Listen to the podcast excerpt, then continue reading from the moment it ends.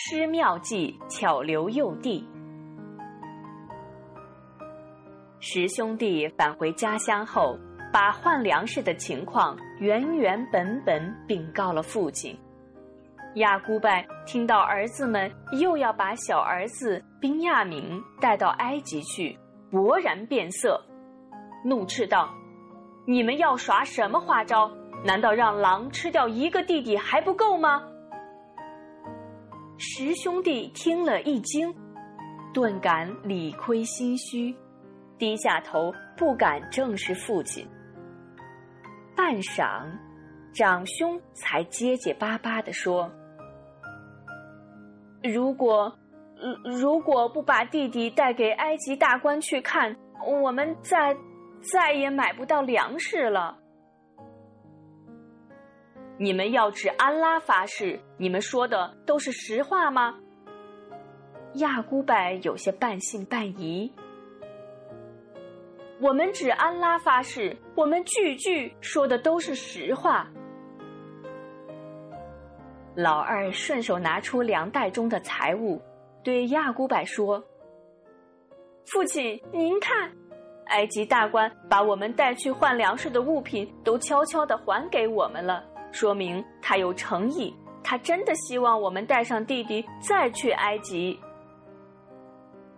父亲，您就让我们带弟弟去吧，这样我们就可以再多换回一些粮食。又一个人顺势帮腔，十兄弟轮番的苦苦哀求着父亲。亚古柏仔细端详着儿子们的神情。似乎不像是在搞什么骗局，便勉强同意了他们的请求，但要求他们势必把小弟安全带回。他哽咽着说：“除非你们都遭难，统统死在外面。”十兄弟小心翼翼地把小弟宾亚敏护送到了埃及。当尤素夫亲眼见到小弟时，他十分高兴和激动，立刻上前同他紧紧拥抱。宾亚明有些紧张，不知这位埃及大官为何对他如此亲热。十兄弟见状也感到莫名其妙。尤素夫热情款待了弟兄们。并关照仆人为他们顺利的办妥了换粮手续。正当弟兄们载着粮食兴高采烈的踏上归途的时候，猛然有一对卫士从后面追来，指控他们偷了王宫里的东西，必须返回城内接受检查。十兄弟的行装、粮袋等在右素夫的面前被挨个进行了搜查，结果并未发现任何赃物。十兄弟问道：“你们到底丢失了什么东西？”搜查人员答道：“我们丢失了国王的酒杯，谁拿酒杯来还，赏给谁一坨粮食。”十兄弟又质问道：“我们到这里来，并不是为偷东西的，我们向来不是小偷，你们为什么要搜查我们？”搜查人员反问道：“那你们说，偷窃者应受什么处罚？”十兄弟中的年长者们回答说：“偷窃者应受的处罚，是在谁的粮袋里搜出酒杯来。”就把谁当做奴仆？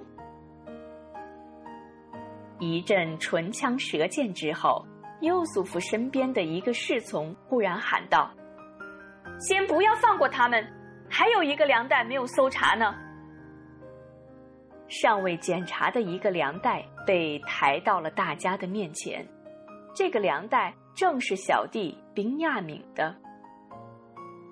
一检查。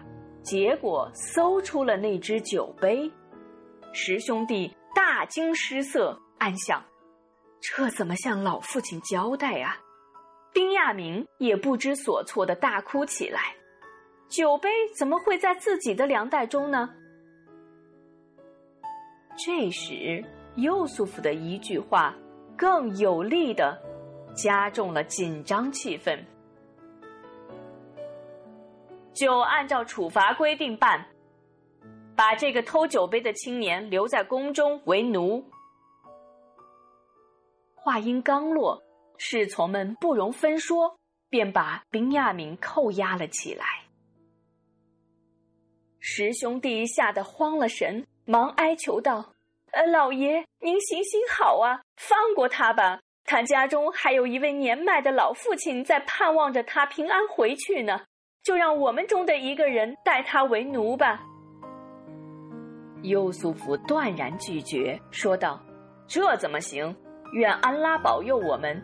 发现谁的粮袋里有酒杯，我们只能把谁当做奴仆，否则我们必定成为不义的人。”十兄弟眼看哀求无望，只好另想办法。最后商定由大哥卢比勒留下，听候最后对小弟宾亚敏的处理，以便照料。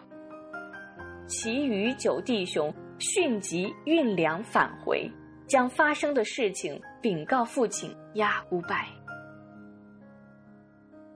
原来搜查弟兄们的行装是幼祖父为同小弟宾亚敏团聚而设下的计谋。国王的酒杯是事先悄悄放进宾亚敏的粮袋里的。当弟兄们走后，优素夫立即把真相告诉了宾亚敏。两兄弟紧紧的拥抱在了一起。优素夫详细的询问了老父的情况和故乡的发展变化，思考着如何实现父子重逢和家人团聚的计划。宾亚明恨不得能长上翅膀，马上飞回老家向父亲报喜。尤素福哥哥不仅还活在世上，而且还是一位德高望重的高官。当父亲知道了这一切，他该有多么高兴啊！